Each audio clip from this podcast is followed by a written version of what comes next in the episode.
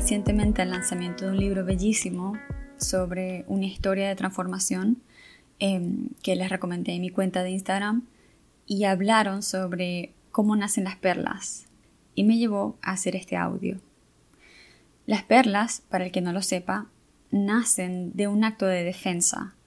No sé si las perlas sientan dolor, pero la perla se forma cuando una muy pequeña partícula externa o un parásito ingresa accidentalmente en la ostra. Y allí es cuando ella comienza este acto de protección y empieza a cubrir esta partícula con una mezcla de un químico que se conoce como nácar. Después de un largo periodo de tiempo, la partícula termina cubierta de capas de nácar formándose una perla.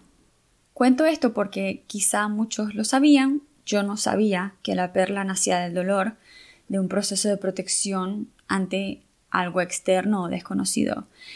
Y me pareció un bello recordatorio que pienso que no está de más recordar que no eres lo que te pasa, eres lo que haces con lo que te pasa, eres lo que transformas con lo que te pasa.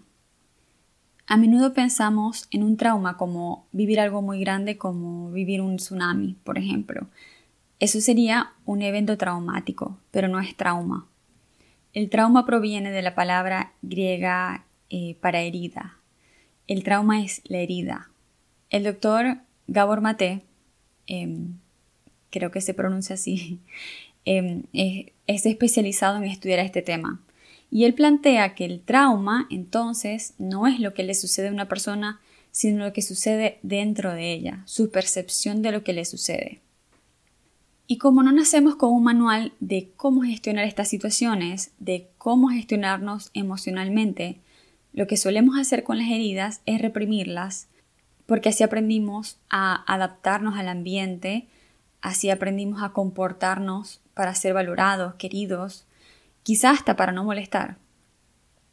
Y terminamos usando, como decía en otro audio, mecanismos que pensamos que nos van a ayudar a gestionar lo que sentimos.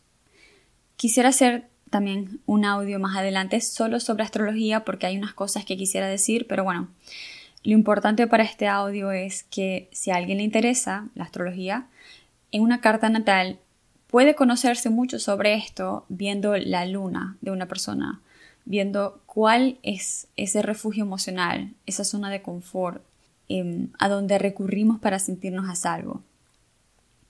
Y hay algo que siento que nos suele pasar y es que nos, nos suelen molestar a veces los refugios de otros o como que se hace fácil juzgar el refugio del otro, su mecanismo. Cuando vemos a alguien adicto al trabajo, adicto al alcohol, adicto al celular, a las compras, a la comida, al ejercicio físico, e, es muy fácil señalar y decir lo que está mal en el otro. Pero yo siento que al final del día la ecuación es la misma. Estamos recurriendo a algo para reprimir eso que no queremos sentir o que no sabemos sentir. Incluso si lo vemos eh, desde un punto de vista astrológico, en todas las cartas natales está la luna. Está esa figura que nos enseña nuestro mecanismo donde nos refugiamos.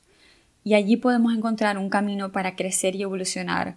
Si trascendemos este mecanismo, si llegamos a la herida y le empezamos a abrazar para ir llenándole de amor y sanar. Hace poco tuve que ir al centro comercial y había una valla inmensa que decía en inglés terapia de compras, retail therapy.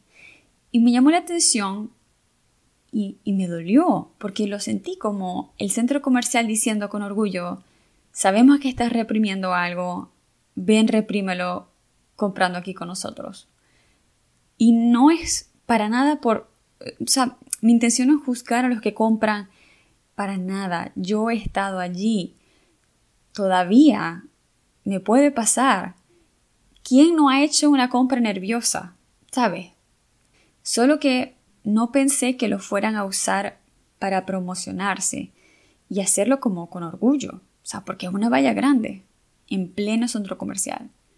Pero bueno, el punto es que todos solemos tener un mecanismo al que recurrimos cuando no sabemos gestionar lo que nos pasa o lo que sentimos. Siento que entender esto nos ayuda más bien a empatizar con el otro.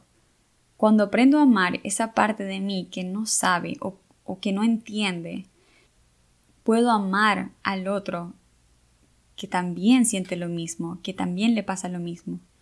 Cuando aprendo a gestionar lo que siento, cuando aprendo a sentir, cuando empiezo a sanar, cuando soy compasiva con lo que siento, aprendo a ser compasiva con el otro.